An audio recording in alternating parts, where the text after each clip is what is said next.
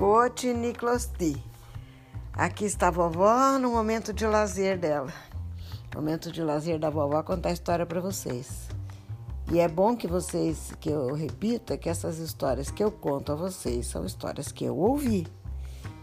E hoje, conversando com o tio Edmundo, ele me lembrou, ele lembrou que era muito gostoso escutar o vovô contar essas histórias. O vovô que ele diz é o avô dele, meu pai, né? Bisavô de vocês, Tomás e Pedro. E aí eu falei, é mesmo, é incomparável, era incomparável, não tem comparação. Qualquer história que a gente conte, ele tinha uma capacidade de relatar, claro, porque ele viveu aquilo, porque ele sentiu as emoções, porque ele estava mais próximo e eu fiquei com vontade de ouvir vovô outra vez e me lembrei de uma coisa que eu vou tentar fazer. Assim que eu tiver um tempinho maior, eu vou pegar o CD para onde eu passei todas as gravações que ele fez em fita cassete. ele fez em fita cassete num radinho, gravador, num, num portátil que eu lembro direitinho. E os meus filhos seu pai, o tio Edmundo te amamos. Todos, com certeza, os, os, netos dele vão lembrar daquele radinho que ele tinha no banheiro. E, e eu, vou, eu peguei aquelas fitas cassete e passei para CD. E, e os, os netos dele têm. Todos os netos dele. Os filhos têm, os netos têm. Os bisnetos, a vovó atualizou com essa história por causa da, do podcast, mas agora me ocorreu que, assim como uma gravação pode ser levada por podcast, eu posso tentar gravar no gravador do celular o, o CD do vovô e botar aqui para os bisnetos escutarem ele contando essa história. Aí sim vai ser gostoso. Isso eu estou curtindo muito e vou fazer na primeira oportunidade. É um trabalhinho de, de é, tecnologia que vovó não está ainda muito apta, mas eu vou fuçar até entender e, e conseguir fazer. Enquanto isso, eu vou contar mais um pouco daquele pedaço que eu dizia que o Antônio Miguel se casou com a Joana e, portanto, meu avô e minha avó estavam casados, felizes em Cuiabá, quando o Nicolau, o irmão mais novo, procurou o Antônio Miguel e disse que ia embora de lá, mas embora para tentar melhorar de vida. E o irmão tentou tirar da cabeça dele como você vai partir também, mas para onde? Você é pequeno ainda, todo mundo achava ele sempre o micros, né? Ele estava com um pouco mais de 16 anos, 17 por aí. Como é que você vai sozinho, um menino como você, se aventurar sozinho? Nesse país desconhecido, você vai morrer de fome. Aqui, pelo menos, nós temos um trabalho. E, e, e diante dessa observação, o Nicolau disse: Antônio, se é para viver dessa maneira aqui, pode estar tá certo que eu prefiro morrer mesmo. Aqui eu não fico mais. Você está bem, está casado, está feliz. Eu vou trabalhar, vou ganhar dinheiro, vou ajudar, vou ajudar você e nossa família na Grécia, como sempre foi o nosso sonho. O Antônio balançava a cabeça, não queria nem acreditar numa coisa dessa. Ao mesmo tempo, ele, ele percebia que, já vinha percebendo que o Nicolau vinha amadurecendo muito rapidamente nesse tempo que eles estavam no Brasil. Percebia como ele observava tudo, como ele era obstinado com a ideia de enriquecer, ajudar a família. E ele percebia que, que naquele corpinho de adolescente já tinha um homem pronto para enfrentar a vida e tirar dela o máximo proveito. Na hora que ele escutava o irmão dizer que ia embora, ele ia lembrando como dos três irmãos, Antônio, Constantino e Nicolau, esse mais novo, Nicolau, sempre foram o que mais se dedicaram a planos de futuro, de ter dinheiro, de ajudar com mais recursos à família, entendeu? Não é só trazendo o alimento. E então o, o Nicolau estava decidido mesmo, sabe? Ele tinha certeza que a vida dele não era só é, uma tentativa, não seria só uma tentativa frustrada de enriquecer e ter o mesmo destino de centenas de, de outros imigrantes gregos e de outras nacionalidades. Ele desejava muito mais, sabe? desejava mais do que isso. E dessa vez o, o Antônio percebeu mesmo que ali tinha uma obstinação, não adiantava ele falar muito, tentar demover. Ele tinha mais era que concordar mesmo com a decisão do irmão e abençoar. Na posição de irmão mais velho, abençoar essa tentativa dele. Ele sempre fora muito organizado, Nicolau, e previdente. Ele, como eu disse em outros episódios, ele guardava todo o dinheirinho que ele ganhava. E ajudava. E, e aqui no, nos tempos de Cuiabá, ele tinha feito para ajudar os irmãos, enquanto eles trabalhavam nos fornos de cal, ele tinha feito uma espécie de pensão, um pequeno negócio ele tinha montado para cozinhar para os trabalhadores dos fornos de cal. Ele fazia marmitas, enquanto ele era ainda que não era a pessoa eh, adulta, formada, forte, que, que se permitia trabalhar nos fornos de cal. Aqui no Brasil, ele fazia marmitas e vendia para os trabalhadores. E ele experimentou isso como uma primeira ideia, como um primeiro empreendimento, viu que, que não era uma grande ideia, não tinha tanto retorno. E aí, depois dessa conversa com, o irmão, ele decidiu que ia mesmo embora para voltar para a região mais urbanizada, né? Ia voltando, pegar o trem, ia voltando, ver onde que o destino dele ia levar. Não tinha meta, não tinha um, um propósito. Ele sabia que ele queria ganhar dinheiro, sentia que era comércio e, e entrou. Aí ele trabalhou no, no, como garçom, despediu-se do irmão, recebeu a benção, fez toda aquela vocês podem imaginar como é uma despedida de, de pessoas que se amam, que vieram juntos para um outro país distante e agora vão se separar. Ninguém nem sabe o que, que vai vir depois. Aí ele foi um pouco de tempo garçom no trem. Trabalhou como engraxate, essas coisinhas que, sabe, que ele ia vendo que da onde podia tirar um, um dinheirinho. E tudo fruto da observação, né? Quando ele viajou, ele viu que tinha é, vagão, quando ele viajou de São Paulo para Cuiabá, ele viu que tinha vagão, restaurante no trem. Aí ele se empregou como garçom e ele ia prestando atenção em tudo que era oportunidade, sabe? Seguia o impulso dele, a intuição dele e foi voltando, é, fazendo também compra de descia num lugar, via que tinha, por exemplo, bastante batata à venda, é, bastante cereais, é, sei lá, feijão, arroz. O que ele via que estava à venda barato num certo lugar, ele comprava e depois ele ia vendendo nos outros, nas outras paradas, nas outras estações, porque eram regiões distintas, produtos que às vezes faltavam numa região que tinha na outra, né? E foi fazendo de volta o percurso e acabou parando em Lins. Veja só, Lins estava fundada em 1920 e ele estava aí chegando nos primeiros, primeiros tempos de Lins, depois de alguns tempos aí tentando aqui ali, perambulando para lá e para cá no trem, ele acabou se baseando em Lins, que estava começando, uma cidade que está começando. O meu pai contava que ele fez um amigo aqui, e o nome desse amigo era. É, vou lembrar, daqui a pouco eu falo para vocês. Eu fui amiga da filha dele. E o, o avô de vocês, o bisavô de vocês, foi amigo do próprio. Abdala Aman. Abdala Aman, é. Naquela época havia imigrantes de várias partes do mundo e eu fui amiga da Ivana Aman, filha dele. Bem, fechando esse parênteses. É...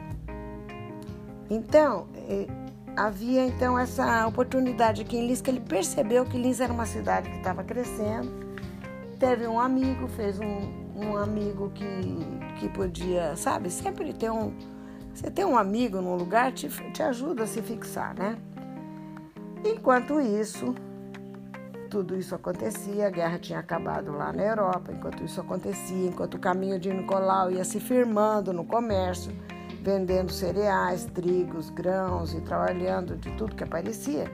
Enquanto isso, a Europa, depois da guerra,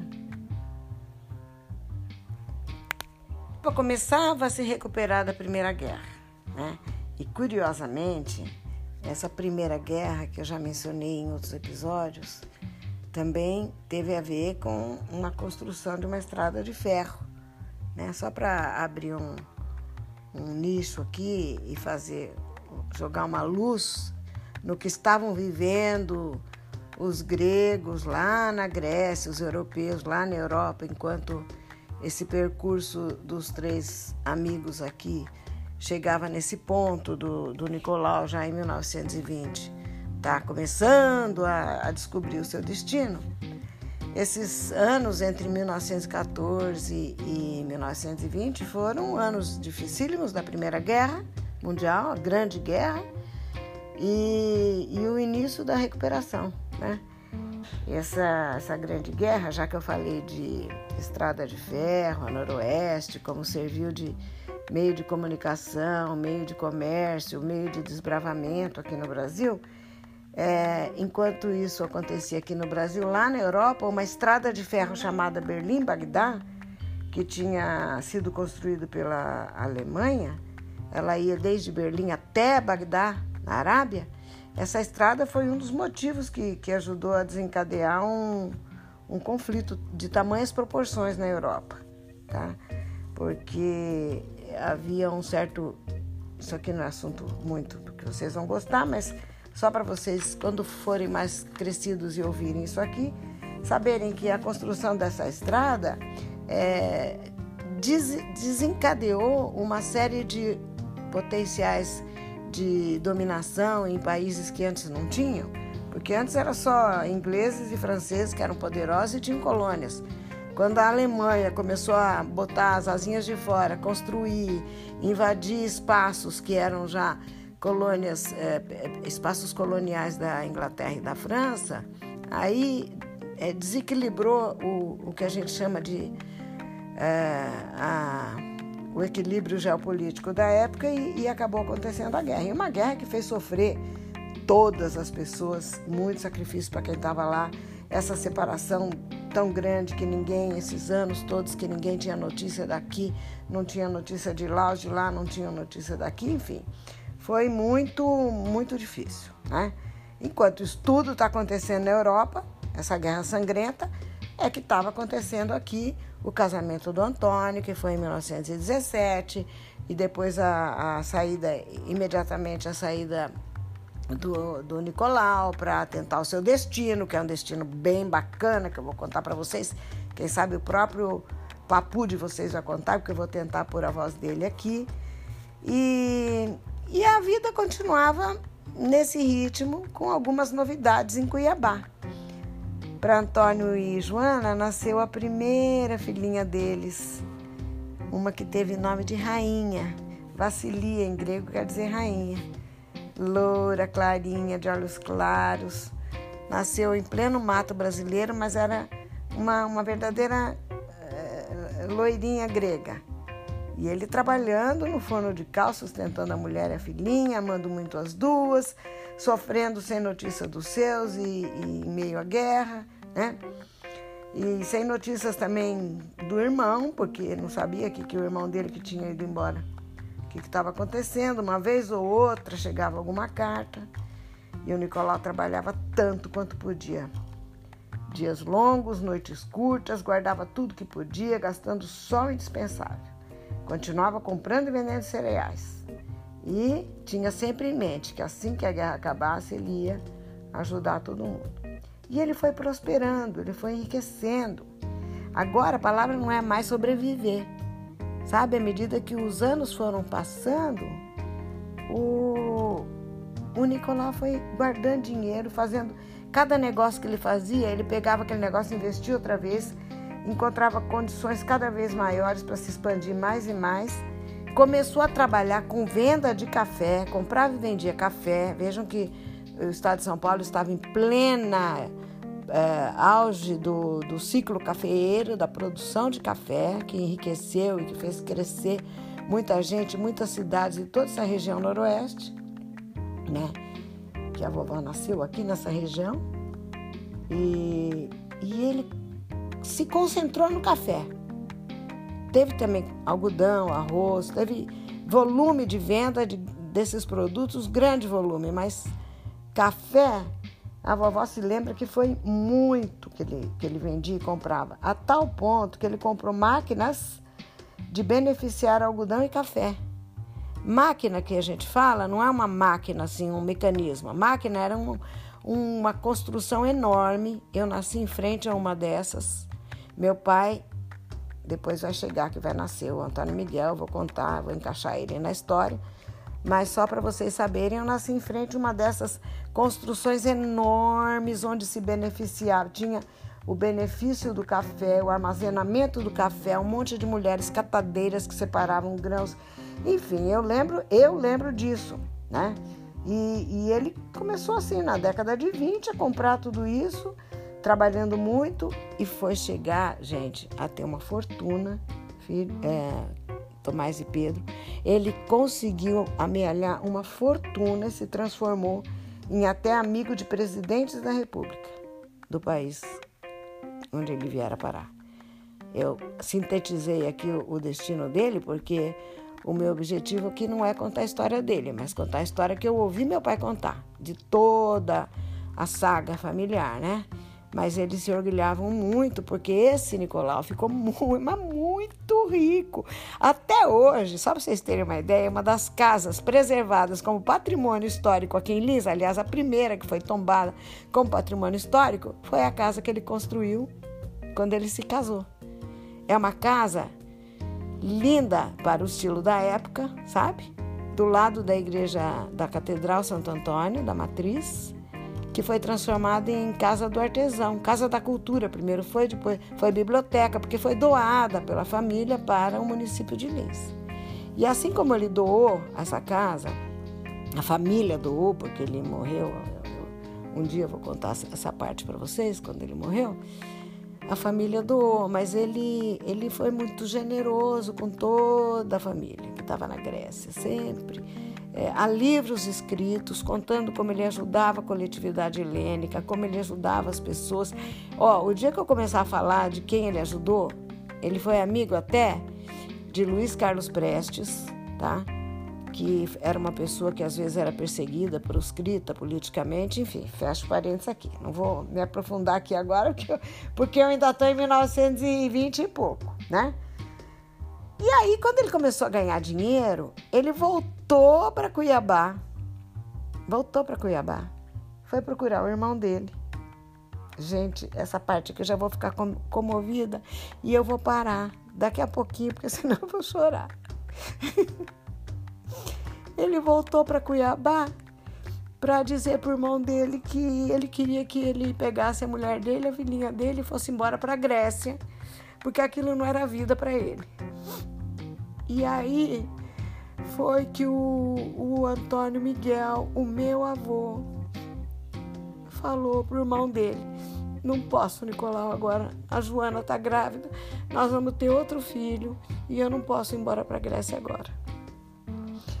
E, e o Nicolau insistiu: Mas você é louco de continuar nessa vida, você vai ter filhos aqui, você vai enfiar essas crianças tudo nesse lugar. Você não vai sair melhorar de vida nunca. Você tem que ir embora daqui e criar seus filhos na Grécia. Não, Nicolau, eu vou ficar aqui mesmo, disse o meu avô. Olha aqui, você vê como ele já era uma pessoa segura, dona de si, bem mais novo, dono de si, ele já sabia que ele tinha conseguido o mais difícil, que era ser um vencedor, né, na vida. E ele falou: Não, senhor. Falou com o irmão mais velho, como se fosse ele o mais velho. Não, você não vai ficar aqui. Está decidido. Assim que seu filho nascer, você vai pegar sua família e vai para a Grécia. Eu providencio as passagens e na, na, lá na Grécia nada lhes faltará nunca. Você acha mesmo, Nicolau, Acho. Acho não, tenho certeza. E assim eu também fico mais sossegado, trabalhando, fazendo a minha vida, tocando meus negócios, é, sossegado, sem, sem pensar que vocês estão aqui nessa situação. E assim, queridos Tomás e, e Pedro, no dia 27 de outubro de 1920, e tem, esse, e tem documento, tem, a vovó tem tudo isso aqui, documentos, registros escritos em ponta de pena, Todos os irmãos têm cópia, todo mundo tem. Nasceu, adivinha quem? Miguel Antônio Zarvos, o papu de vocês, o meu pai, tá? Que eu vou contar no próximo episódio o que, que aconteceu depois que ele nasceu. Bugrinho, moreninho, diferente da irmã mais velha, carinha de índio. E ele nasceu para para ficar aqui poucos meses, dois meses, e depois voltar para Grécia, conforme tinha determinado o irmão.